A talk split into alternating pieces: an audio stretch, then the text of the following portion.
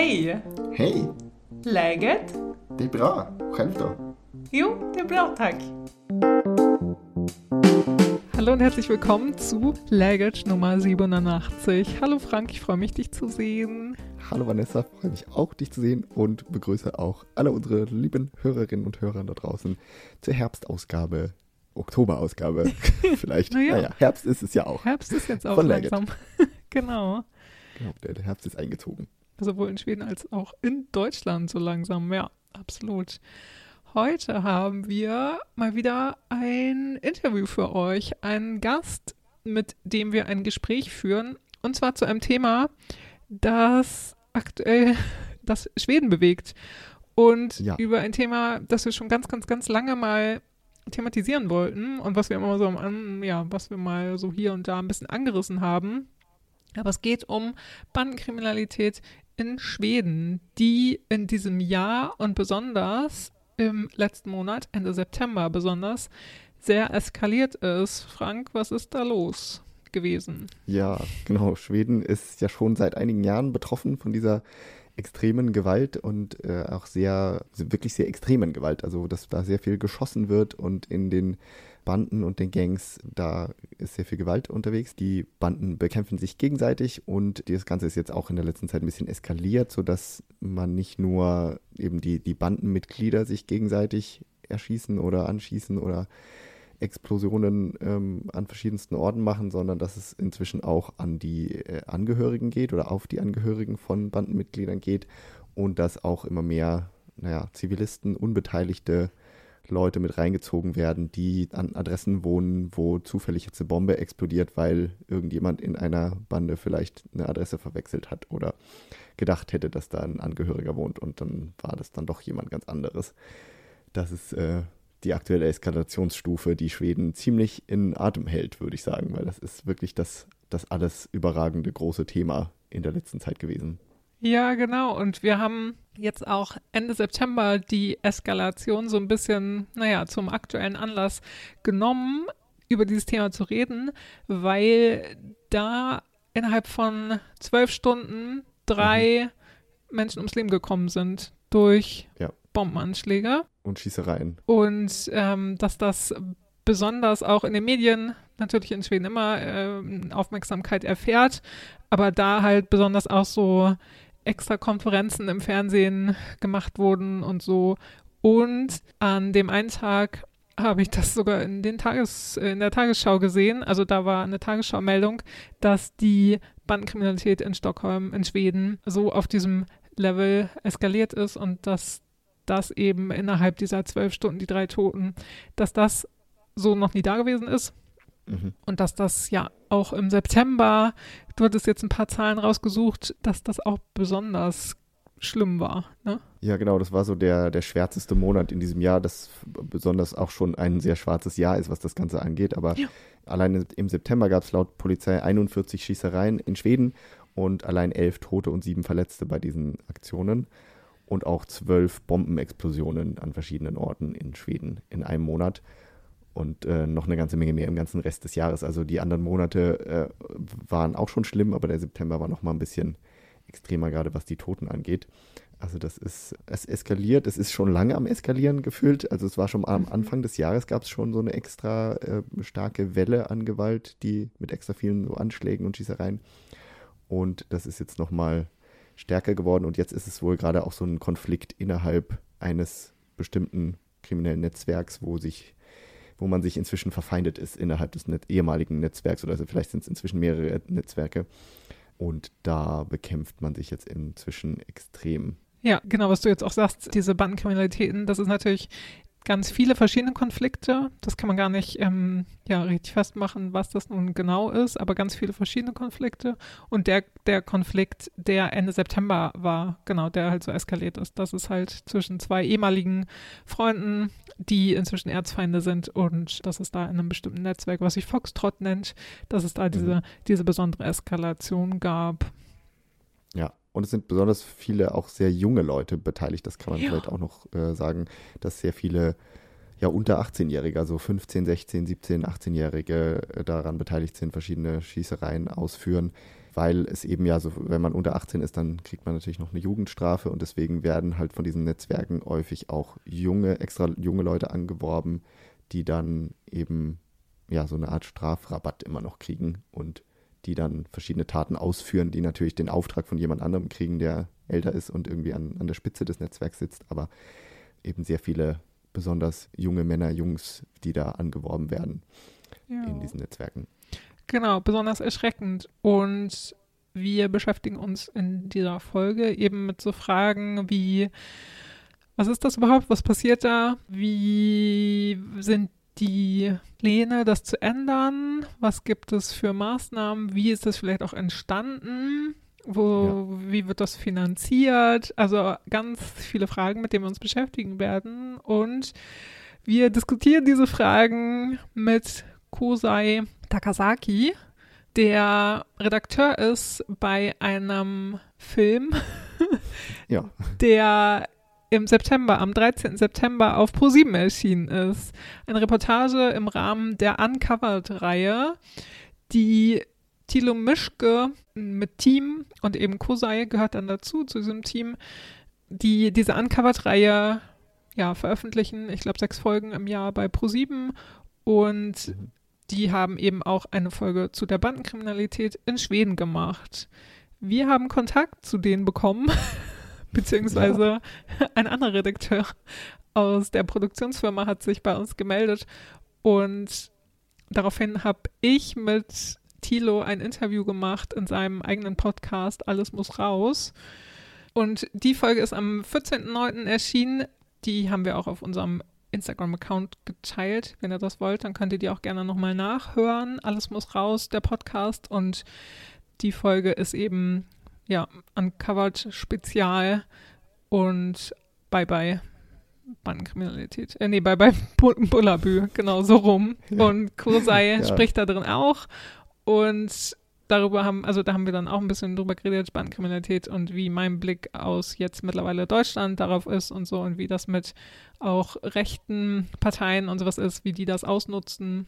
Also das könnt ihr auch gerne nochmal hören. Und wir haben dann aber auf jeden Fall zurückgefragt, ob einer aus dem Team nicht bei uns auch zu Gast sein möchte. Und deswegen haben wir mit Kosei ein Interview geführt und haben uns riesig gefreut und es hat sehr Spaß gemacht, trotz des erschreckenden Themas. Ja. Aber ich fand das Interview total gut, oder Frank? Ja, genau, fand ich auch. Also es, genau, es hat Spaß gemacht. Es war sehr interessant, sich über dieses Thema auszutauschen mit jemandem, der sich halt auch intensiv jetzt damit beschäftigt hat im Rahmen dieses Films, im Rahmen dieser Produktion. Kosei war, wie gesagt, Redakteur, hat auch ein bisschen produziert und war auch selbst mit vor Ort Anfang des Jahres, als das Team hier in Schweden war. Genau, und wir steigen jetzt quasi direkt ein ins Interview mit ihm, wo er so ein bisschen erzählt, was so deren Anspruch mit der Reportage war und welche Leute sie zu Wort haben kommen lassen und viel Spaß mit Kosei und uns und dem Thema Bandenkriminalität in Schweden. Das war ja, ist auf jeden Fall ja auch unser Anliegen gewesen, ich glaube, bei, bei allen Filmen, die wir machen, dass wir natürlich versuchen, so ein ganzheitliches Bild in den Filmen zu zeigen, aber eben auch alle möglichen Seiten, weil es gibt natürlich auch, sagen wir mal, andere Dokus, die vielleicht nur eine bestimmte Seite aufwerfen oder mehr die Seite der, sage ich mal, Mainstream-Gesellschaft einnehmen, die Perspektive. Und äh, uns ist, glaube ich, immer relativ wichtig oder sehr wichtig, nicht nur relativ, sondern uns ist sehr wichtig, eben auch die Leute zu Wort zu kommen und in die Welten einzutauchen, die man halt vielleicht sonst so überhaupt nicht sieht und auch nicht kennenlernen kann. Und natürlich aber auch ähm, positive Arbeit zu zeigen oder äh, Menschen, die, die irgendwas was daran verändern wollen. Genau, und ja. ich glaube, das haben wir im, in diesem Film, glaube ich, ganz gut hinbekommen denke ich. Ich habe ja den Film leider nicht gesehen, weil ich hier in Schweden sitze und der Film im Ausland leider nicht zu sehen ist. Mhm.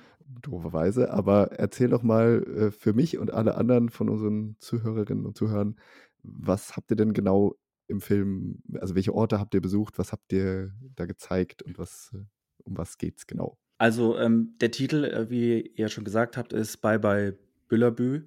Und ähm, der Titel an sich sagt ja schon viel aus, gerade wenn man jetzt in, in Deutschland äh, lebt. Aber wie ich auch in dem Podcast, den du mit Thilo hattest, gelernt habe und auch vorher schon gelesen hatte, es gibt das Büllerbü-Syndrom, wenn ich das richtig verstanden habe. Ja. Das gibt es in Deutschland ja sehr stark. Man denkt so, äh, Schweden ist, ist ein perfektes Reiseland.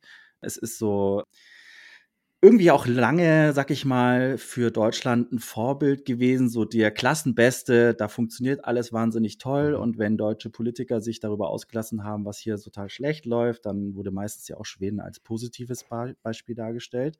Also es gilt so ein bisschen als, ja, ihr seid ja auch aus Deutschland, vielleicht so ein bisschen als perfektes Land irgendwie. Und so fangen wir eigentlich auch ein bisschen den Film an. Man kennt natürlich auch Ikea und Astrid Lindgren und diese ganzen anderen Sachen.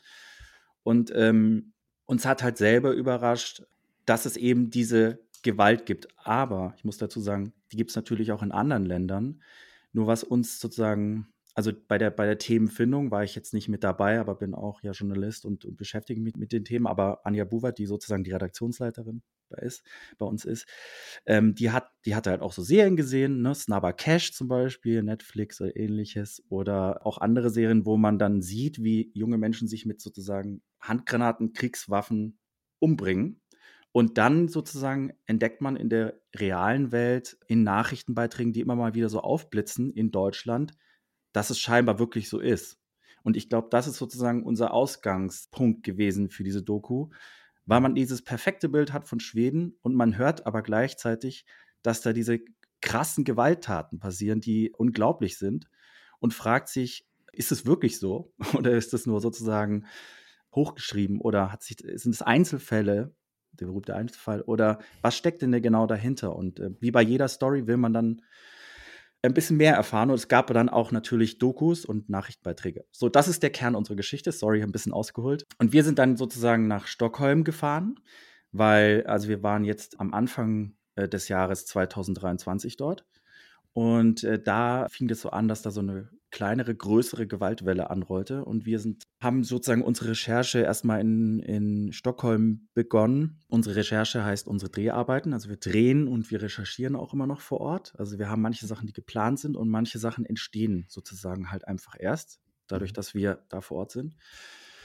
Und wir haben unsere Reise begonnen in Rinkeby und haben dort den Journalisten getroffen, Diamant Salihu, der diesen Bestseller in Schweden auch veröffentlicht hat und ähm, sind da so ein bisschen ins Thema reingekommen. Wir haben auch bestimmte Orte dann eben besucht in Rinkeby, wo solche Morde passiert sind. Das sieht man auch im Film. Also wir haben uns so ein bisschen das Viertel halt auch angeguckt und dann haben wir mit den Polizistinnen dort gesprochen. Ähm, es gibt so eine relativ bekannte Polizistin, die macht, glaube ich, vier Pressetermine. Rissa Seydu heißt die. Die ist dort Teil dieser Polizeieinheit und wir haben aber auch mit ihren Kolleginnen und Kollegen da so ein bisschen Zeit verbracht. Dann waren wir in einem U-Bahn- oder S-Bahnhof, wo wir jetzt die Position nicht genauer benennen wollten, weil wir diese Jungs da treffen, die im offenbar Dealer sind, aber selber kein Mitglied einer Gang, wie sie sagen. Mit denen haben wir da abgehangen und äh, sind dann mit diesen jungen Dealern, die quasi da halt ihre Sachen verkaufen, haben wir ein bisschen so den Abend verbracht und äh, Thilo ist dann im Film auch mit denen dabei, wie sie so einen Kunden irgendwelche Sachen verkaufen und wir wollen aber eigentlich natürlich von ihnen erfahren, wie ist es denn jetzt genau mit diesen Gangs, wie wird man, wie kommt man dazu?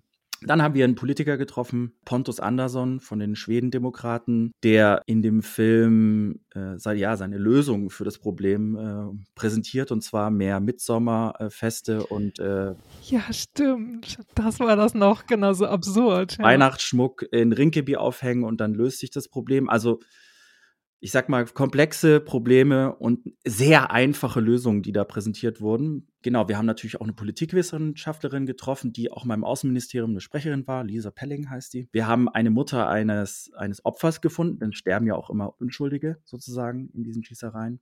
Marita Olgevi heißt sie. Ihr Sohn war einer der ersten, der sozusagen als, als Bystander, also als unschuldiges Opfer dann in, in Kugelhage geraten ist. Ach so, dann haben wir natürlich auch noch in Stockholm, als wir da waren, haben wir verschiedene Tatorte angeguckt und äh, es wurden da auch irgendwelche, äh, auch noch äh, Häuser in die Luft gesprengt, als wir da waren. Wir haben einen Ex-Gangster getroffen, der sehr vermummt in diesem Film auftritt. Der war aber eher so ein bisschen so ein Senior-Gangster im Sinne von, er ist keiner von diesen 18-Jährigen oder 16-Jährigen, sondern er hat nach eigenen Angaben viel im, im Waffenschmuggel gearbeitet und kannte sich ziemlich gut aus. Also wie, wie die Gangs funktionieren, wie man eben auch junge für seine Zwecke missbraucht und Wir haben ihn auch gefragt, wie die Waffen nach äh, Schweden kommen. Das wollte er natürlich nicht sagen. ähm, äh, aber der war auch untergetaucht. Das war ein Aussteiger, war gerade untergetaucht, hat sich versteckt, weil er sonst ermordet worden wäre. Also auf dem Level bewegen wir uns. Mhm. Und das war so ein bisschen in Stockholm. Und dann sind wir noch nach Malmö gefahren, weil Malmö ja auch immer, ich glaube, früher das größere Zentrum dieser Gewaltverbrechen waren. Passieren ja immer noch, aber sind eben runtergegangen, eben durch so äh, Projekte wie Stop Shooting, also Polizisten, die zusammen mit äh, Social Workern, Sozialarbeitern arbeiten und versuchen, die Gangster quasi einzeln aus diesen Netzwerken rauszuziehen. Wir haben die Malmö Tigers, einen Ringerclub getroffen, äh, die eben mit den Kindern schon anfangen, irgendwie Sport zu machen und die sozusagen schon von der Straße zu holen. Und wir haben dann aber auch ähm, dort einen Rapper getroffen, der sicher noch in der kriminellen Welt arbeitet und jetzt versucht sozusagen durch die Musik da rauszukommen oder andere Ziele verfolgen will.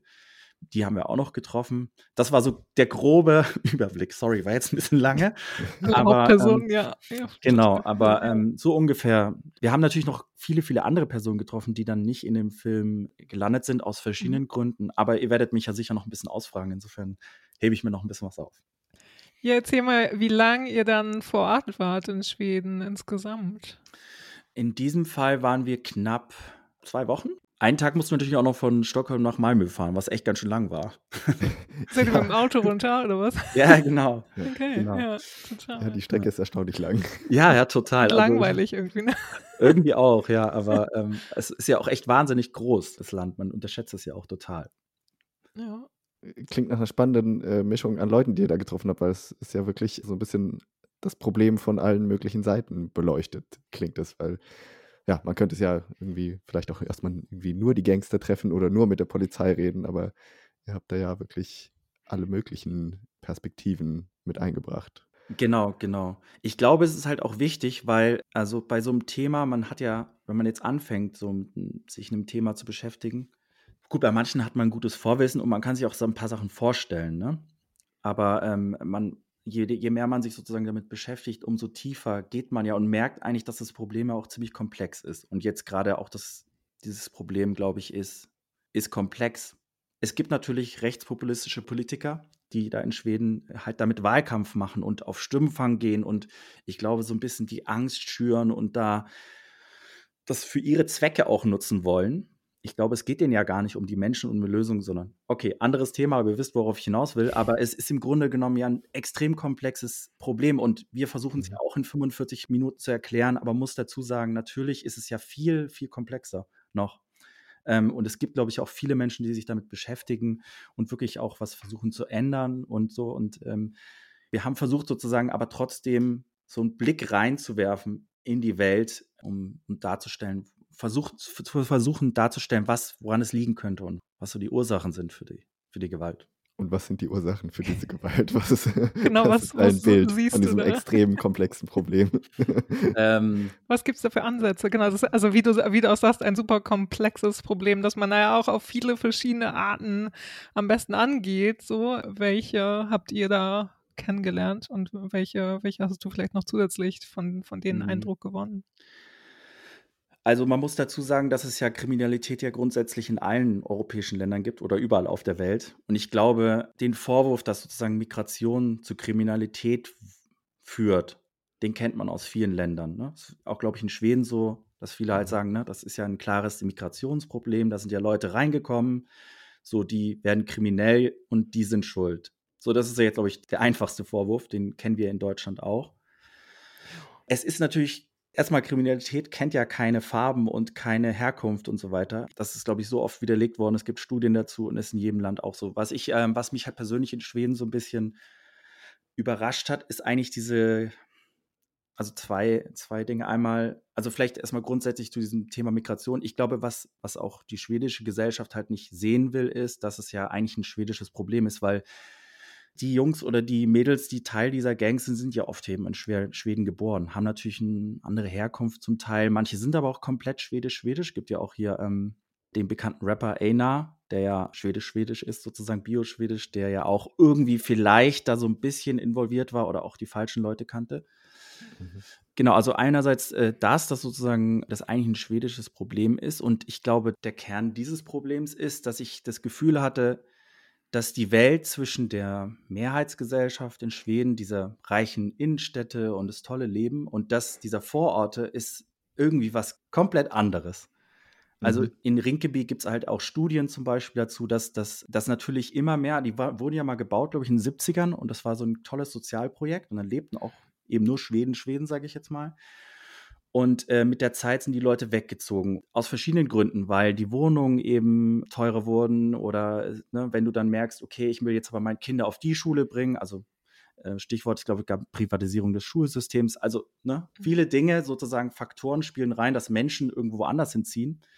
Und dann bleiben in so Vororten eben oft dann die Leute, die sich halt das nicht leisten können, woanders zu wohnen. Oder die vielleicht gerade erst ankommen und die haben jetzt vielleicht irgendwie auch Bekannte, die in dem Viertel leben. Also gehe ich jetzt erstmal dahin, weil da habe ich Anschluss. Und dann nach einer Zeit, glaube ich, war es in Rinkeby oder auch in den Vorstädten so, dass ja zum Beispiel auch alles Mögliche da weg ist. Also es gab kein, äh, es gibt fast keinen Bankautomaten da, also immer noch, ne? Es gibt da irgendwie wenig Infrastruktur. Es gibt irgendwie viele Behörden und so weiter, sind ja da sozusagen weggegangen. Poststellen, ähnliches, also Leute, die da auch gearbeitet haben, sind natürlich auch weg. Das ist mir halt aufgefallen und ich glaube, das ist einer der Gründe, ist es so, Schweden hat sich so eine, so eine eigene Spaltung geschaffen, sage ich mal, der Gesellschaft. Ja, also was, Mhm. was du jetzt auch sagst, irgendwie, dass äh, durch die Privatisierung und sowas alles, aber dass sich halt auch der Staat, äh, genau, dadurch, dass halt so Behörden oder, oder halt genau so Bezirksämter äh, mäßig irgendwie, dass die sich da zurückgezogen haben, vielleicht auch, dass der Staat sich auch so, so rein physisch auch so aus der Gegend rausgezogen hat.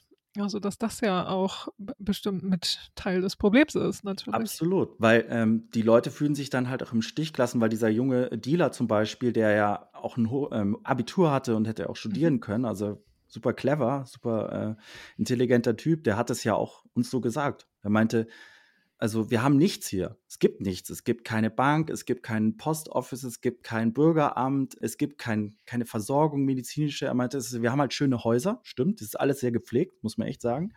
Ähm, und es, diese, äh, diese Sozialbauten, die da gebaut wurden, sind top in Schuss.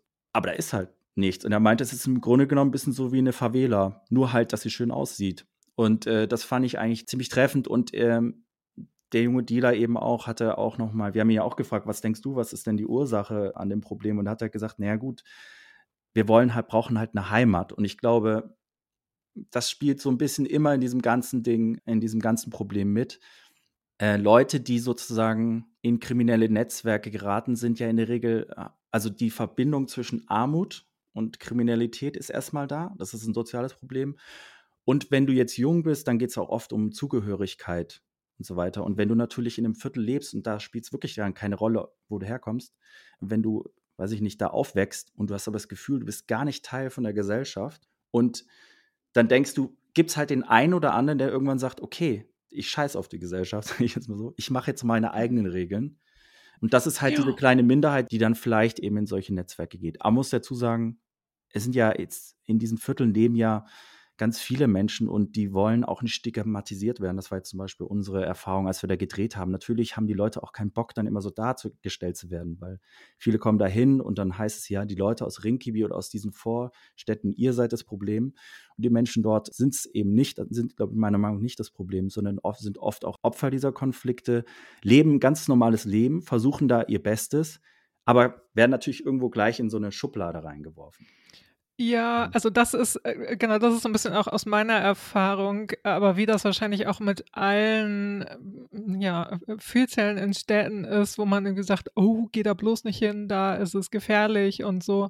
Genau, und wenn dann irgendwie man in Rinkeby auf diesem Platz steht oder so bei der, bei der äh, U-Bahn, dass man irgendwie denkt, so, ach naja, ist doch alles ganz friedlich und die, die Leute sind ja auch nett und sowas alles so und dann so, ja, duh, natürlich. Ähm, aber ja, genau, aber es ist halt ja schon, schon einfach krass, wenn man bedenkt, genau, dass halt auf diesem Marktplatz dann halt diese Sachen passiert sind. Aber genau, das, das ist vielleicht auch irgendwie, was man natürlich immer noch im Blick behalten soll, irgendwie, ja, dass da, wie du auch sagst, dass da natürlich ganz viele andere Leute noch leben und auch zufrieden da sind oder, oder auch eben nicht kriminell sind, natürlich. Ja, ein Großteil natürlich, muss man ja dazu sagen. Ja.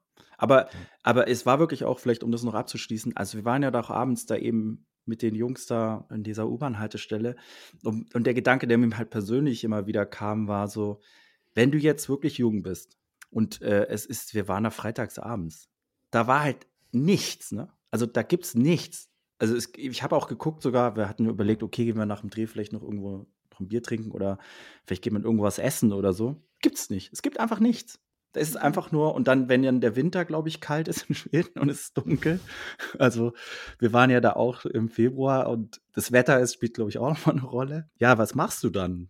Da passiert nichts und da kommt Langeweile auf und ähm, hat da erstmal gar nichts mit Kriminalität zu tun. Aber wenn du jung bist und du hast dir es langweilig, also wir waren auch mal jung, dann macht man halt allen möglichen Scheiß.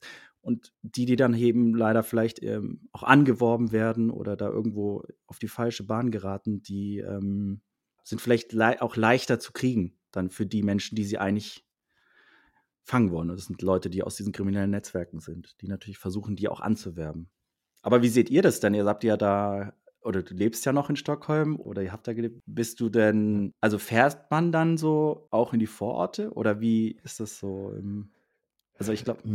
Nee, genau, das ist, äh, das ist eine gute Frage, aber nee, sehr selten. Also ich bin jetzt zum Beispiel sehr selten in den Vororten, also in Rinkeby weiß ich gar nicht, wann ich da das letzte Mal war. Das ist schon einige Jahre her. Und auch da gibt es ja so ein ganzes Band an Vororten, die so an einer U-Bahn-Linie liegen, die man als oder die ich halt sehr selten besuche und die, glaube ich, sehr viele Leute sehr selten besuchen, wenn man da nicht wohnt.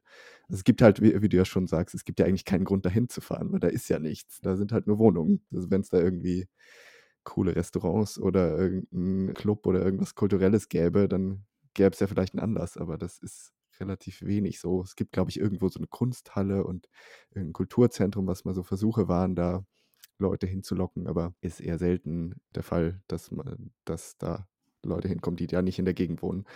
Deswegen, ich bin da eher selten und man muss halt sagen, dass Stockholm ja so schon eine sehr geteilte Stadt ist, was so Wohnen angeht, dass eben die Leute, die nicht so gute Einkommen haben, die nicht so viel Geld haben, die wohnen dann tendenziell eben in diesen Vororten mit den Plattenbauten, die wir ja aus Deutschland auch kennen und aus vielen anderen Ländern, wo es auch die Vororte mit Plattenbauten gibt aber das ist halt hier sehr stark aufgeteilt. Und dann gibt es halt die Innenstadt, wo alles sehr teuer ist und wo sich nur wenige Leute das leisten können, da zu leben. Und dann gibt es so ein paar Dazwischenorte. Und ich wohne, also ich wohne selbst auch in einem Vorort. Das jetzt nicht, ich wohne nicht direkt im Zentrum, aber auch nicht sehr weit weg. Aber mein Vorort ist ein sehr gemischter Vorort und ich äh, weiß es immer mehr zu schätzen, so in der letzten Zeit habe ich das Gefühl, weil hier wohnen keine superreichen, aber auch keine ganz arme Leute. Man muss wahrscheinlich schon so ein bisschen Geld haben, um hier leben zu können. Aber ist halt sehr gemischt, was das Soziale angeht. Also ich habe den Eindruck, hier wohnen halt die Bio-Schweden, mhm. hier wohnen die eingewanderten Schweden, hier wohnen Leute, die, äh, hier wohnen alte Leute, hier wohnen Familien mit Kindern, hier wohnen Jugendliche, hier wohnen Studenten. Und genau diese Mischung, die wir bei mir im Stadtteil haben, die ist, glaube ich, nicht so häufig zu finden in vielen Stadtteilen. Und wenn man diese Mischung mehr hätte, würde das vielleicht auch schon helfen. Also ich weiß nicht, die Voraussetzungen wären vielleicht einfach ein bisschen besser, damit äh, man besser miteinander leben kann, wenn das nicht so aufgeteilt wäre. Mhm. Das ist so ein bisschen mein Eindruck. Das war auch ein bisschen mein Gefühl. Also, dass es ja so sehr stark getrennt ist. Also ich lebe in Berlin, hier ist es ja ein bisschen anders. Es gibt natürlich auch Kriminalität, ist ja klar, wie in jeder großen Stadt. Aber hier ist es ja zum Beispiel so, dass die, die Stadtbezirke eben sehr durchmischt sind und irgendwie Teil eines größeren Ganzen. Genau, in Stockholm war das wirklich, man muss ja dazu sagen, wir waren in Rinkeby, also vielleicht, falls man noch nie in Sto Stockholm war, Rinkeby zum Beispiel, da sind wir ja öfters hingefahren. Wir haben halt so ein bisschen mehr in der Stadt da gelebt, in der mhm. Innenstadt. Da sind wir jeden Tag irgendwie eine halbe Stunde hingefahren oder 40 Minuten.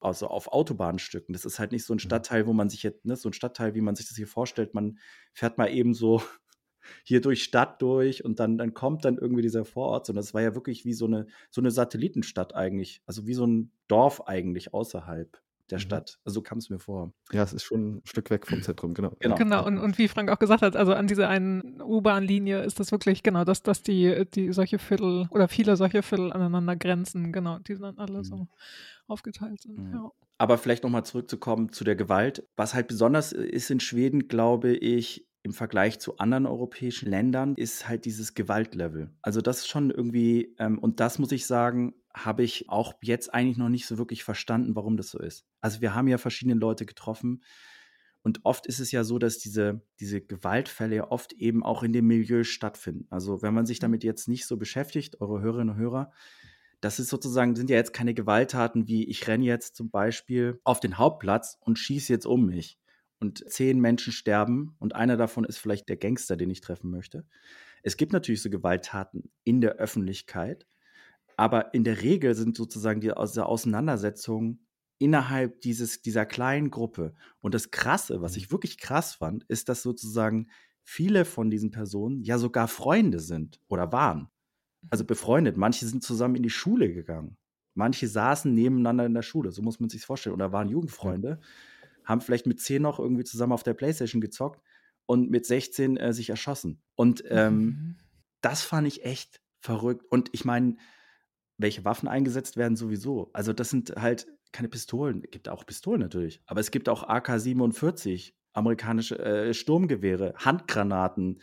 Dieses Haus, wo wir waren, ich keine Ahnung, wahrscheinlich war das irgendwie so Plastiksprengstoff. Das Ding, also wenn man den Film jetzt nicht gesehen hat, das war ein Vorort. Es war jetzt zum Beispiel ein normaler Vorort. Da hat halt scheinbar der Vater von einem Rapper gewohnt, der wohl mit der einen Gang irgendwie sich sympathisiert hat. Man weiß es nicht genau, ne? Mhm. So, der Vater hat damit überhaupt nichts zu tun. Glaube ich, Taxifahrer gewesen. Und da wohnen ganz normale Leute. In dem Fall war das jetzt auch besonders krass, weil es wirklich dann mal in einem Bereich ist, wo Zivilisten leben, sag ich mal. Und also wir haben davon gehört, sind aber dann erstmal nicht dahin gefahren, weil wir hatten, waren schon bei einem Tatort nachts. Wir hatten mit so einem Blaulichtfotografen Mike, der hier auch ähm, über solche Sachen berichtet, waren wir schon beim Tatort und wir sind ja dann auch immer super viel unterwegs und waren halt müde und dachten, okay, wir fahren halt dann nochmal dahin zu dem Haus. Wir sind dann auf dem Weg Richtung Malmö, so, ich sag mal, zehn Stunden danach oder zwölf sind wir da hingekommen. Und wir haben halt gedacht, naja, da ist irgendwie keine Ahnung, was wir gedacht haben. Also wir haben nicht das gedacht, was wir dann da gesehen haben. Also man hat einfach, das ist so eine Reihenhaussiedlung und da war einfach, dort wo dieses Haus stand, war einfach ein Riesenloch. Also ein Loch ist übertrieben, das Ding ist einfach weggerissen. Mhm. Äh, und dann haben, haben wir die Drohne steigen lassen und man sieht halt oben in dem Drohnenbild, sieht man so, auch so ein bisschen diese Druckwelle dieser Explosion. Also da ist auch niemand, niemand gestorben, was unglaublich ist. Also mhm. zum, zum Glück, ne? Weil, also das ist, äh, ja, wie in dem Kriegsgebiet. Die Leute waren natürlich auch völlig verstört da.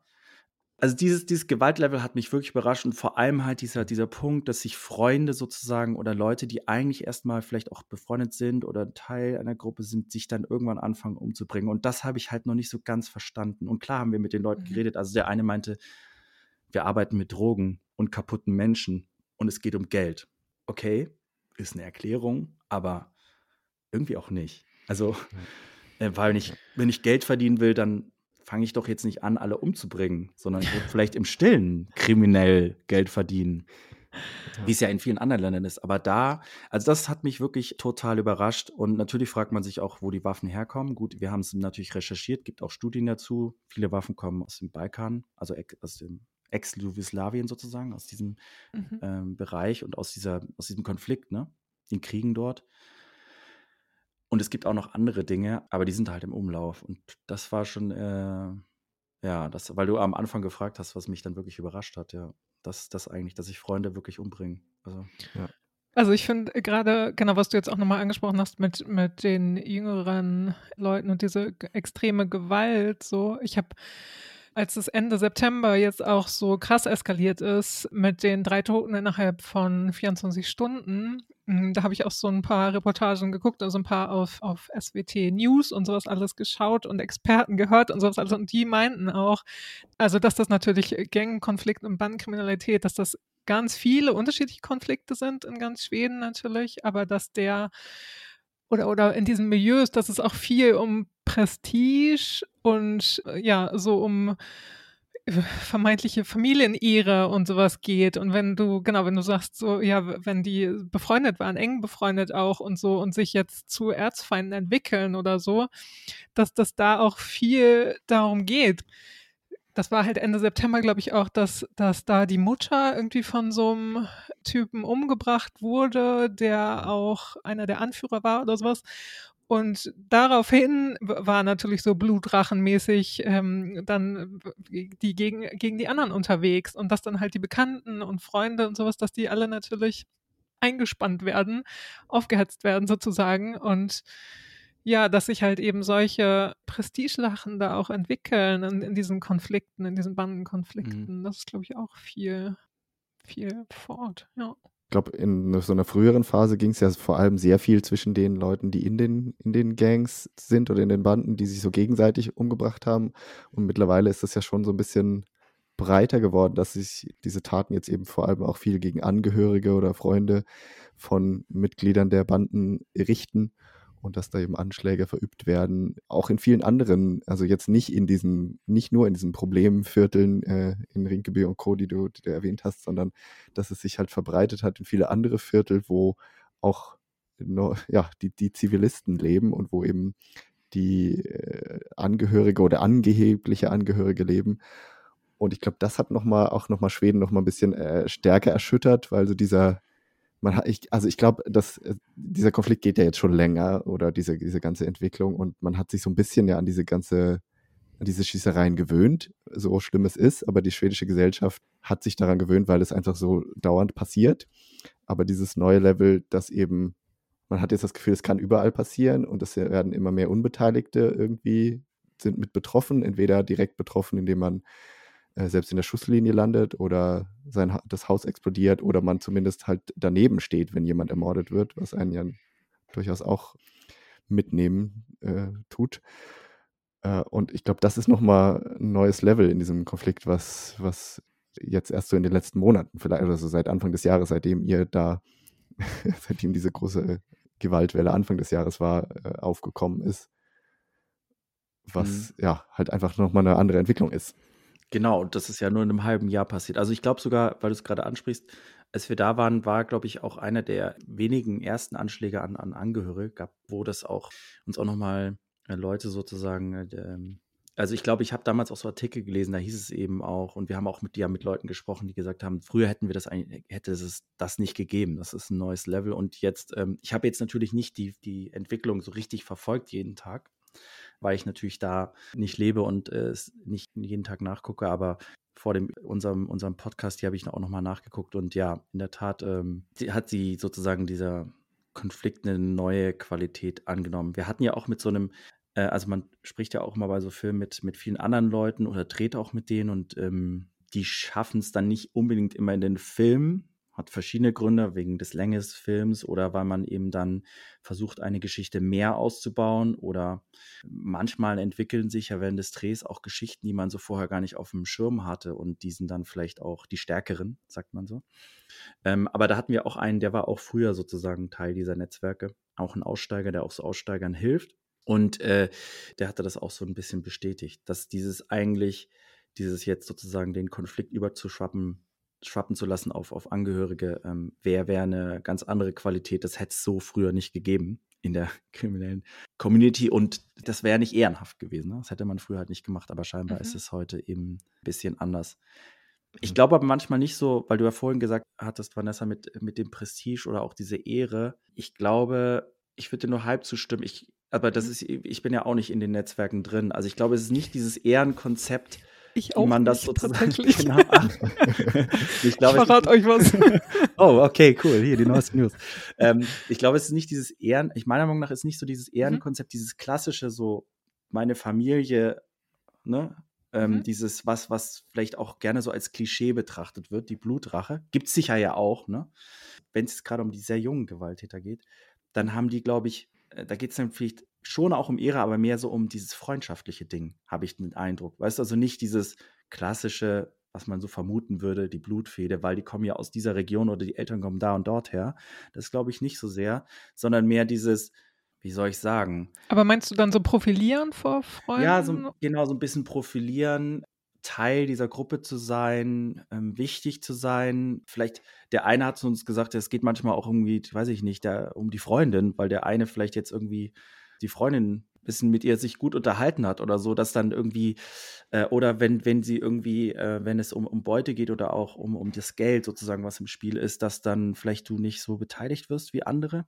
Also ich glaube, dieses, ich meine, wir der, aus der normalen Welt sozusagen, im normalen Leben, das Konzept kennen wir nicht, aber ich glaube, das spielt da so eine Rolle. Und dann, glaube ich, geht es schon um Ehre, aber es ist, glaube ich, nicht dieses klassische, so diese Familienehre. Ich glaube, das spielt weniger eine Rolle, meiner Meinung nach. Aber ja, dieses Profilieren, vielleicht diese Stellung in der Gruppe und naja, wenn du halt in einem kriminellen Umfeld dann bist, sozusagen, da, da gibt es da gibt's ja einfach andere Regeln. Und äh, dieser eine vermummte Gangster zum Beispiel meinte, äh, in einem, auch den Ton haben wir auch reingeschnitten, äh, meinte halt, naja, die Jungen, die merken halt, wenn ich krasse Taten begehe, dann steige ich schnell auf.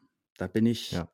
schneller in dem Ranking mhm. oben, als wenn ich jetzt nur jemanden verprügel oder mal eben hier das Ding ausraube. Aber wenn ich halt gleich jemand umbringe, dann bin ich vielleicht gleich einer von den, von den Jungs, die auch wirklich Geld verdienen oder die dann dieses Gangsterleben leben, weil das sind ja immer noch Jugendliche und ich glaube, die haben irgendwie so eine vielleicht auch komische Sicht auf diese Welt. Ich meine, ist vielleicht ein bisschen Klischee, aber du siehst halt Hip-Hop-Videos, du hast irgendwie so eine Idee, als Teenager, was so Gangster sein ist, dass es vielleicht cool ist oder ähnliches, aber mhm. die Realität ist ja ganz anders. Wenn du dann in dieser Welt bist, ist es überhaupt nicht cool, es ist schrecklich. Du kommst ja auch nicht mehr raus und du musst aber Teil dieser Welt sein. Das hat uns dieser Vermummte äh, auch nochmal gesagt. Der fand es total cool, Gangster zu sein, er fand es super, das Adrenalin und so weiter, aber natürlich glaube ich, der war dann 35 oder mit 30, der war einfach erschöpft, weil der wollte halt eigentlich, sein Traum war ein Haus am See und vielleicht eine Familie. Also so das ganz normale Leben.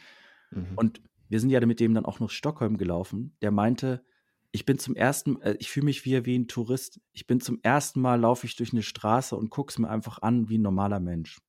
So, solche Sachen hat er zu dir gesagt. Und dann merkst du, okay, es ist ein anderes Leben. Ähm, deswegen hatte ich ja vorhin gesagt, ich finde es immer noch schwer nachzuvollziehen, weil man natürlich selber gar nicht in dieser Welt lebt. Das ist wirklich das Gefühl, was die Leute haben oder was die dann auch antreibt. Wir sind ja keine Kriminellen, deswegen glaube ich, können wir das auch zum Teil vielleicht gar nicht wirklich verstehen. Genau, wenn dann eben einige Jugendliche oder einige dann dieses Gewaltlevel irgendwie erhöhen, dann müssen die anderen auch nachziehen und dann eskaliert das Ganze immer weiter. Also da ist ja auch irgendwie eine gewisse Logik dahinter, dass wenn, wenn man aufsteigen will und dann ja, machen einige dann irgendwelche schlimmen Taten, dann müssen die anderen, die irgendwie auch aufsteigen wollen oder in einer anderen Gang oder die das noch überbieten wollen, die müssen das dann eben, ja, müssen dann nachziehen. Das, äh, und so hat man eine Gewaltspirale oder Absolut, man das bezeichnen kann. Ja. Noch eine Frage zu dir, wie du dann aus solchen, also, also auch bei allen anderen krassen Reportagen, die ihr macht, aber wie du aus sowas rausgehst. Also ist es irgendwie gesund für dich, dich danach überhaupt nicht mehr damit zu beschäftigen? Oder wenn du auch irgendwie den Blick für Schweden, du hast jetzt gesagt, dass du natürlich nicht, also alle News weiterhin verfolgst und so. Also wie gehst du mit so einer Recherche um oder mit so einem Thema? Lässt du das dann hinter dir? Kannst du das so professionell abschließen oder denkst du irgendwie so, oh mein Gott, äh, man soll doch bitte das alles machen und wir haben jetzt hier äh, Alternativen vorgeschlagen, also dass du dir da richtig viel und richtig krassen Kopf machst oder wie gehst du raus aus so einem Recherche, aus so einer Recherchereise sozusagen? Kannst du das sagen noch? Ich glaube, es macht jeder vielleicht ein bisschen anders. In dem Fall, ich, dadurch, dass ich ja während des Drehs und auch davor ein bisschen natürlich in der Recherche und auch während des Drehs beteiligt bin und danach ja dann auch den Film im Schnitt begleite sozusagen und die Texte schreibe, die dann da irgendwie als Offsprecher äh, zusammenkommen und du sozusagen dich nochmal beschäftigst mit dem Thema. Das heißt, wenn der Film dann natürlich fertig ist, dann beschäftige ich mich danach erstmal nicht damit, weil ich dann halt schon sehr viel darüber nachgedacht habe.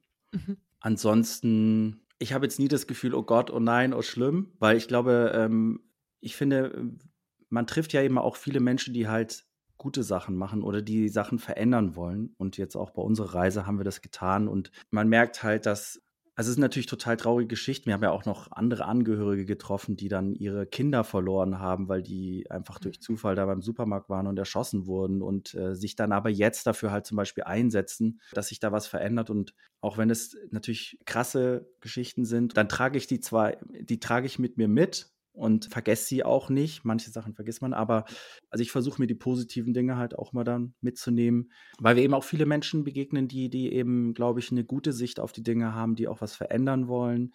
Und ähm, jetzt speziell im Fall Schweden zum Beispiel ist es so, dass es ja auch wirklich ein kleinerer Teil ist. Es ist ja wirklich ein kleiner Teil der Gesellschaft. Natürlich spielt es dann doch irgendwie eine große Rolle, aber ähm, ich glaube, äh, wahrscheinlich gibt es auch viele Schweden, die sich da überhaupt nicht für interessieren und die das auch überhaupt nicht, hat nichts mit ihrem Leben zu tun. Die sehen, lesen es vielleicht bei irgendwo in den Nachrichten, aber im Grunde genommen wissen sie davon nichts. Und wenn ich jetzt hier in Deutschland irgendjemand darüber rede, weiß es auch niemand. Deswegen denke ich, dass das, ja, was soll ich damit sagen? Also die schwedische Gesellschaft, glaube ich, wird es hoffentlich schon hinkriegen, das irgendwie äh, damit umzugehen. Wahrscheinlich ist es ja auch nur so ein Symptom oder etwas, was, was, was beschreibt, was vielleicht ähm, vielleicht ein anderes Problem der schwedischen Gesellschaft beschreibt. Und das ist vielleicht das Krasseste, was dabei rauskommt. Die Spitze des Eisbergs. Vielleicht, ja. ja. Ich weiß es nicht genau. Aber ja, ich glaube, aber die, aber die positiven Geschichten sind es auch. Und ich glaube, wenn du, aber auch wenn wir jetzt zum Beispiel, also wenn ich jetzt zum Beispiel diese Jungs treffe, ob der jetzt Drogendealer ist oder auch der, der kriminell ist, ich versuche ja trotzdem, die, erstmal die Leute begegnen mir ganz normal und äh, wir reden mit denen. Ich werde von denen jetzt nicht gleich umgebracht. Auch wenn du manchmal natürlich äh, auch Situationen hast, wo du wirklich das Gefühl hast, ob das jetzt so richtig sicher ist und safe. Das aber ich versuche sozusagen zu verstehen, was diese Leute da antreibt und was die denken und die, die es positiv behandeln, was, was die dazu bringt und wie sie es verändern können. Und die Sachen nehme ich mir mit, sage ich mal. Und die schlechten versuche ich dann halt äh, im Film zu lassen, den wir dann gesenden. Genau. Das klingt gesund. Klingt echt nach einem guten Ansatz, ja man, man, muss ja auch sagen, es ist ja weiterhin auch auf eher so auf die größeren Städte beschränkt, auch wenn es jetzt nicht nur auf, auf Stockholm und, und Malmö beschränkt ist oder so. Es ist, hat ja inzwischen auch so die bisschen die mittelgroßen Städte erreicht, wo auch immer mal wieder was passiert und auch in so einem kleinen Ort, in dem Vanessas Firma steht, gab es neulich eine Bombenexplosion, aber ja. ähm, aber so ganz auf dem Land, also da, wo man jetzt das klassische Schwedenhaus am See kauft, da muss man weiterhin, glaube ich, keine große Angst haben, dass einem ein Gangster begegnet. Ja. Und auch ich, der hier in Stockholm lebt, ich würde weiterhin sagen, dass ich nicht mit Angst auf die Straße gehe. Bei mir, wie gesagt, ist in meiner Gegend ist noch nie was passiert. Ich habe es noch nie so in meinem Alltag bemerkt. Auch, aber ich habe heute so ein bisschen drüber nachgedacht, auch so in Vorbereitung auf den Podcast und dachte so, also wenn jetzt irgendwas in meinem Stadtviertel passieren würde, wäre ich halt auch nicht ganz überrascht. Das wäre es natürlich auch. Also mhm. es, es, würde mich wahrscheinlich auch schocken und es würde, und je nachdem, wie nah dran es mhm. ist, was weiß ich, wie, was es mit mir machen würde. Aber also so ein bisschen mental darauf vorbereitet, dass es theoretisch so ein bisschen überall passieren kann, ist mhm. man jetzt schon in der letzten Zeit. Total. Also du hast ja gesagt, dass du es normal äh, dich dran gewöhnt hast. Das ist ja schon ja. irgendwie auch krass, weißt du? Also, dass man sich daran gewöhnt, dass, dass Leute, ja, ist es vielleicht auch normal, ne? Muss man ja vielleicht auch. Ja. Aber dass Leute sozusagen sich umbringen und äh, explodieren. Eine Sache, ja. die wir ja gar nicht besprochen haben, die wir auch im mhm. Film nicht so groß quasi diskutieren, aber die natürlich irgendwie auch immer mitschwingt, die man so ein bisschen im Kopf halten sollte, ist natürlich, es geht ja oft so auch um natürlich Drogen, um den Drogenmarkt und äh, Absatzmärkte von illegalen Substanzen oder ähnlichem. Und ähm, das zum Beispiel haben wir jetzt in dem Film nicht so extrem ausgebaut, sage ich mal, aber es schwingt natürlich mit und es ist ja auch jedem klar. Und ich glaube, das ist so ein bisschen das, was, glaube ich, die schwedische Gesellschaft gerne halt übersieht. Vielleicht noch so am Ende. Es ist eigentlich ein neuer Punkt, aber ich wollte, ich habe mir gerade überlegt, was wir hätten auch über tausend andere Sachen noch reden können, aber ich finde, das sollte man doch nochmal erwähnen, dass, dass natürlich das Geld, das sozusagen in diesen Markt reingeht, wo die, mit dem die Waffen gekauft werden und ähnlichem, ist halt in der Regel Drogengeld. Und äh, mhm. es gibt mhm. halt eben auch ein, Leute, die Drogen konsumieren. Und die Jungs, diese Dealer, die wir getroffen haben, sagen ja in dem Film auch und haben es uns auch off-camera noch gesagt, die haben keine Kunden aus ihrem eigenen Viertel. In der Regel. Also da kommen Leute dann aber doch von der Innenstadt und so. Die mhm. kommen da halt hin. Das sind also die, die dieses Geld haben und die halt nicht dort leben. Und äh, die Mehrheitsgesellschaft, sag ich mal, konsumiert in, in, der Regel die Drogen. Und ich glaube, das wird halt natürlich dann auch gerne mal bei solchen Diskussionsrunden oder auch wenn, wenn Politiker sich das Thema für sich irgendwie äh, nutzen, äh, wird es natürlich gerne mal auch unter den Tisch gekehrt, weil äh, das ist, ja. glaube ich, halt eigentlich das Problem. Und da muss natürlich Schweden auch was tun, weil die Kriminalität eben damit eben auch zusammenhängt mit dem Konsum. Ja. Und das muss man sich natürlich, weil ihr nach, vorher nach Ursachen gefragt habt, eine große Ursache meiner Meinung nach ist natürlich auch, auch das Thema. Äh, interessant, dass du das ansprichst, weil ich habe das Gefühl, dass es jetzt zuerst so in den letzten paar Wochen ist es so in der schwedischen Debatte auch äh, vorgekommen. Ich, also ich habe es jetzt öfter mal gelesen, dass so dass so Leute in irgendwelchen Artikeln schreiben, so, ja, es geht halt, also letztendlich wird das Ganze über die Drogen finanziert und äh, ihr, die ihr Drogen nehmt, seid irgendwie daran beteiligt.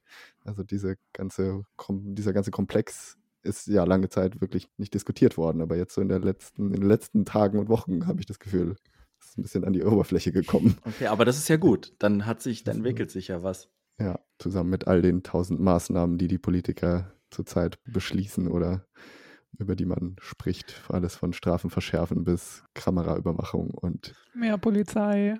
Ja, und, auch das äh, hilft. So diese klassischen Sachen. Oder das Ja. Militär soll jetzt auch äh, Ja. die Polizei unterstützen. Ah, und so. wirklich? Also, genau, ja. Das war ja auch dieser ähm, Pontus Andersson, den wir getroffen haben. Der hatte sich ja damals als junger Politiker, ich glaube, er ist immer noch jung, Mitte 30 oder so, hat sich damals ja auch hervor mit diesem Vorschlag hervorgetan, solche Unruhen, die in solchen Vorstädten auch immer äh, waren, mit dem Militär niederzuschlagen. mhm. Er ist ja auch bei den Schwedendemokraten, um es hier nochmal zu wiederholen. Also ich nehme an, dass man weiß, woher die Idee kommt. Ob das jetzt hilft, ich glaube es ehrlich gesagt nicht, aber Nee, wahrscheinlich nicht irgendwie. Also haben wir auch am Anfang nochmal kurz drüber geredet, dass also einerseits es irgendwie ganz gut ist, dass die Kommunikationsstrategie äh, von Polizei und so ist, dass die zeigen, dass sie sich drum kümmern und dass sie irgendwas tun, aber andererseits natürlich, dass das so ein bisschen diese klassischen äh, Gegenmaßnahmen sind, die, wenn man mal drüber nachdenkt, wahrscheinlich nicht viel bringen. Mhm. Und natürlich, also auch härtere Strafen und sowas. Dazu gibt es ja auch Untersuchungen, dass das wirklich nichts bringt bei der Vermeidung von Kriminalität. Ja, wir haben ja hinten auch diese, diese zwei Beispiele drin, äh, um es nochmal zum Sch- Abschluss, zum Positiven vielleicht zu kommen. Ja. Ähm, und ähm, das eine war ja dieses Polizeiprojekt, wo sie sozusagen gezielt äh, Kriminelle ansprechen, um die dann aus diesen Netzwerken rauszuholen. Die geben denen dann so eine Art Aussteigerchance.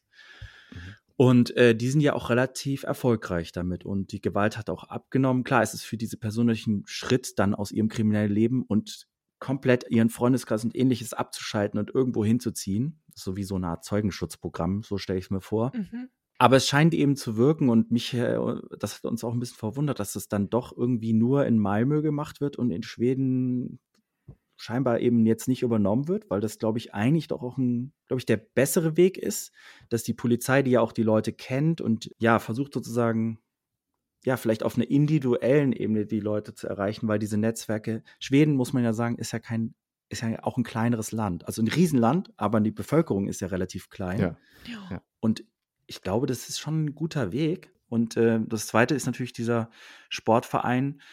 Also wir haben ja alle äh, schon ein paar Filme gemacht und auch Stories und so. Natürlich sind es dann immer so diese, also es gibt in vielen Problembezirken, wenn man sie so nennen mag, gibt es ja den Ansatz mit Sport, die Kids irgendwie da wegzuholen. Und Mhm. ähm, ich habe das irgendwie, glaube ich, auch so getextet. Äh, viele schalten dann ab und denken, ja, ja, das ist wieder dieses Sportding und ja, ja, das bringt doch gar nichts. Ähm, klar, man kann an allem Kritik üben, aber die Leute machen es ja da ehrenamtlich. Also es ist nicht so, dass die sich jetzt daran bereichern. Und im Endeffekt erreichen die halt eben doch die Leute da. Und ähm, wenn du halt so einen Konflikt hast und eben solche Bezirke, dann musst du den Menschen ja auch Angebote machen, gerade so den Kindern und ähm, denen auch andere Werte vermitteln. Die musst du irgendwie abholen. Und wenn jetzt zum Beispiel in einem äh, Viertel aufwächst und deine Eltern ähm, haben kein Geld, du bist, äh, hast äh, vielleicht mehrere Geschwister, ihr lebt in Armut, du weißt gar nicht, wo du dein Mittagessen bekommen sollst oder du, geschweige denn irgendwie vielleicht eine coole äh, Hose oder Jacke oder ähnliches, also was man halt als Jugendlicher cool findet. Und äh, vielleicht ist auch noch Gewalt in den Familien. Das sind ja diese Probleme in diesen Bezirken, wo, also soziale Probleme.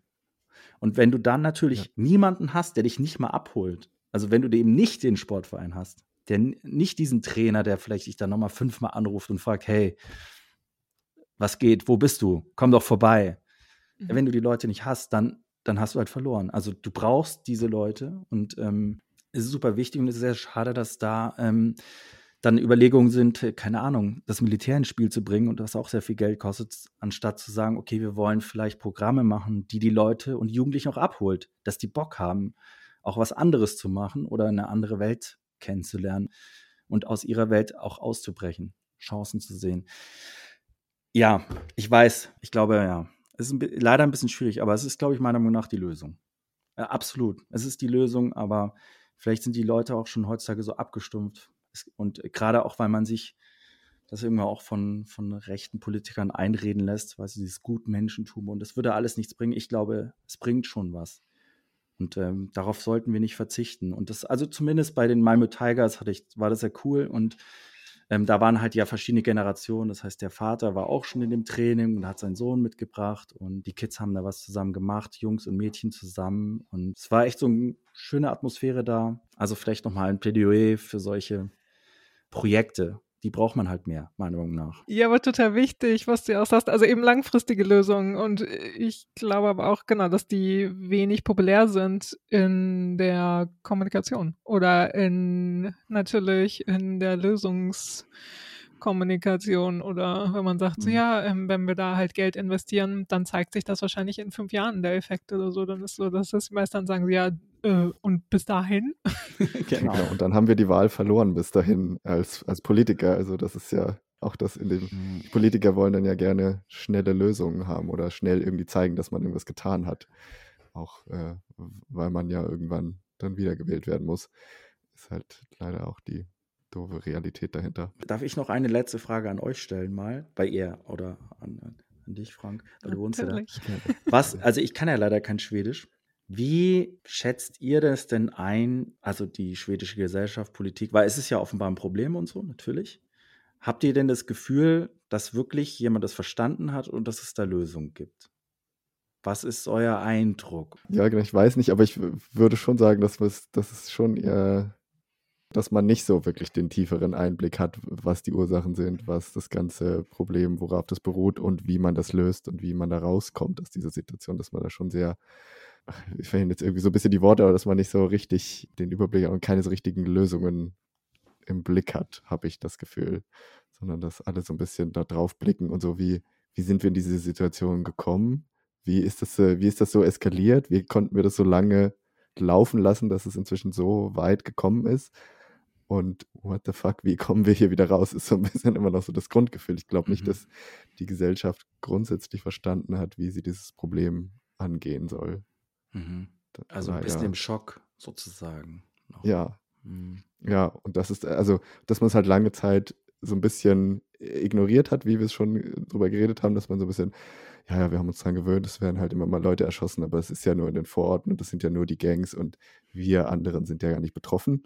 Mhm. Und jetzt dadurch, durch diese Eskalation ist es so ein bisschen größer geworden, dass jetzt alle so ein bisschen mehr Angst haben oder ein bisschen das Gefühl haben, man könnte ja auch selbst betroffen sein, vielleicht sollte ich mich ja doch mal mit beschäftigen. Mhm. Und vielleicht müssen wir da doch ein bisschen mehr tun, als nur irgendwie die Strafen verschärfen und äh, mehr Polizei einsetzen oder so.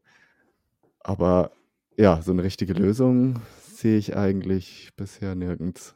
Vielleicht, ja. Aber ich äh, habe hab das vielleicht auch nicht so genau im, im tiefsten selbst verfolgt. Also, Nee, ich glaube, du hast wahrscheinlich schon den richtigen Blick drauf. Also es war mal ein bisschen auch mein Gefühl, ähm, dass man so nicht so weiß, ja, was man da. Schock, betri- Schock trifft vielleicht ganz gut. mhm. Ja, also Ja. vielleicht, dass die, Mhm. dass, dass viele Schweden, also vielleicht gerade auch schwedische Bevölkerung so ein bisschen, äh, die nicht eben in den Großstädten wohnt, wo sowas eher passiert, dass die auch so denken, so, hä? In Schweden? Ja. Also, dass die Ja, so ein ja. bisschen ähnlich denken, wie man aus dem Ausland auf Schweden blickt. So, Ja. hä? Wir haben es doch so schön hier und das ist doch so toll. Wir sind doch auch so gut als Gesellschaft. Ähm, Das kriegen irgendwie vielleicht auch nicht zusammen dann viele. was überhaupt nicht dem schwedischen Selbstbild auch entspricht. Wir sind, also so wie Deutschland auf Schweden blickt, so sieht sich Schweden ja selbst auch gerne selbst. Also wir, wir sind so das beste Land in, in allem. Äh, alle sollten uns als Vorbild nehmen. Wir sind der beste Sozialstaat, wir sind die innovativste Gesellschaft, die digitalste Gesellschaft, die multikulturellste Gesellschaft, was auch immer. Und dass man dann plötzlich so ein Problem hat und auch als das Land mit der schlimmsten Schusswaffengewalt in Europa gilt und sowas, das entspricht also gar nicht dem eigenen Bild vom Land.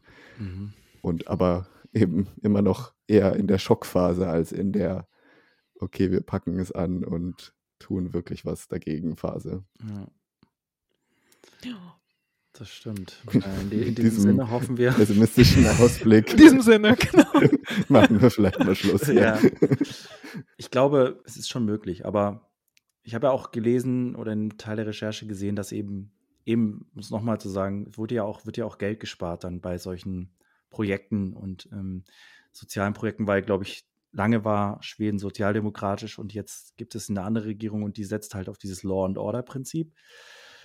Sozialdemokraten haben es vielleicht auch nicht jahrelang nicht besser gemacht, aber ich weiß nicht. Also ich glaube, es wird schon im großen Maße auch da gespart oder eingestrichen.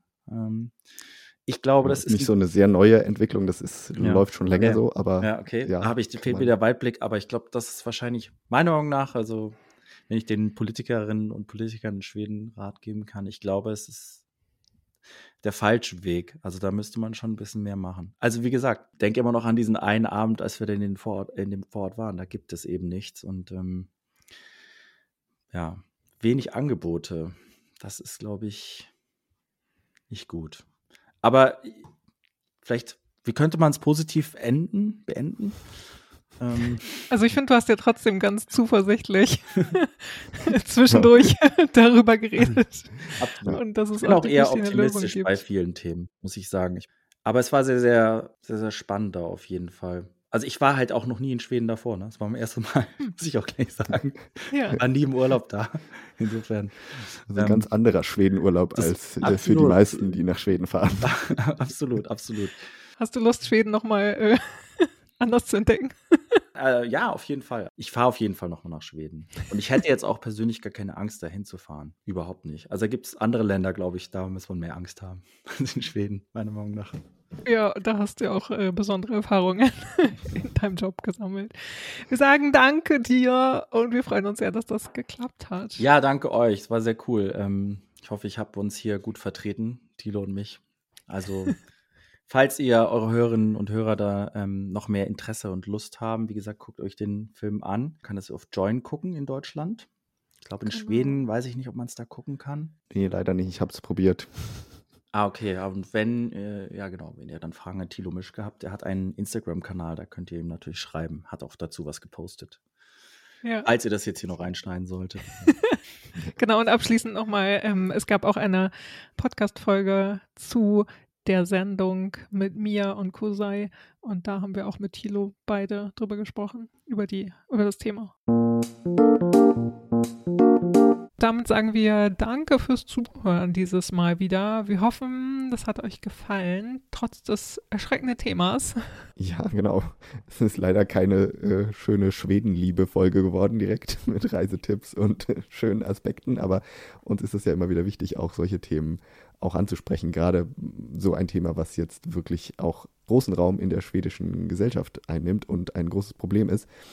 Deswegen Total. fanden wir das wichtig, jetzt mal darüber zu sprechen. Und wie ihr sicher im Gespräch auch gemerkt habt, wir sind jetzt ja alle keine Experten, also weder wir beide, wir sind ja eher private Beobachter des Ganzen und Krosei, der in seiner Rolle als Journalist das natürlich jetzt beobachtet hat, aber der ja auch da nicht super voll drin ist, sondern der das jetzt halt eben ausführlich recherchiert hat und so, aber der ja auch kein Schießerei-Experte deswegen ist oder Das haben wir auch äh, Bandenkriminalitätsexperte. Genau, und wir, keiner von uns ist wirklich in Bandenkriminalitätsdingen drin. Ha, Genau. Überraschung, genau. ja, aber das wisst ihr auch. Ähm, Genau, also keine geheimen, keine, keine geheimen Doppelleben. Nein, Aber genau, wir sind quasi Experten aus zweiter Hand, so ein bisschen. Aber wir hoffen, ihr fandet das trotzdem interessant, unsere Perspektive da mal ein bisschen Ja. zu hören, auch so unsere eigenen Erlebnisse, wie wir diese Genau. äh, Gewaltsituation äh, gerade erleben und einfach ja un unsere Blick auf die Hintergründe und hoffentliche mögliche Lösungen des Ganzen. Ja, die Podcast-Folge verlinken wir euch in den Show Notes beim Podcast. Also da könnt ihr auf jeden Fall das nachhören. Und die Reportage, den Link zur Reportage zu dem Join, was Kosei gerade auch gesagt hat. Ähm, Join ist die Mediathek von ProSieben. Das verlinken wir eben auch in den Show Notes. Da könnt ihr auch draufklicken, euch das angucken, wenn ihr das mögt. Und wie immer, schickt uns Feedback, besonders jetzt oder kommentiert. Mm, Auch gerne bei Spotify bei der Folge direkt, was ihr davon haltet. Oder schickt uns eine DM bei Instagram oder eine Mail an legget.podcast at gmail.com. Frank nickt, ja. Äh, und Ja, die, ja. diejenigen, die uns lange zuhören, die wissen, dass ich noch ein bisschen ab und zu mal was durcheinander bringe. Aber genau, legget.podcast at gmail.com. Auch da dürft ihr uns gerne, gerne, gerne eure Meinung schicken, was ihr davon haltet, ob ihr schon davon gehört habt oder ja, wie so euer Eindruck davon ist, eure Info und euer Stand der Dinge. Ja, spannend auch für uns zu hören, inwiefern das ganze Thema auch schon bei euch so angekommen ist, die ihr ja wahrscheinlich Schweden interessiert seid, aber vielleicht jetzt auch nicht interessiert an solchen Sachen unbedingt seid, aber das äh, wäre auch mal interessant zu hören, so einfach, wie, wie breit ist das schon bekannt, dieses große Problem bei Leuten außerhalb Schwedens. Damit äh, sagen wir dann Danke fürs Zuhören für diesen Monat. Richtig. Nächsten Monat geht es um weniger Gewalt und Kriminalität, das können wir schon mal versprechen. Ja. Und jetzt wünschen wir euch erstmal einen schönen herbstlichen Oktober, Exakt. schönes Halloween und alles und wir hören uns im November wieder. Genau, mach's gut. Bis dahin. Tschüss. Hey do.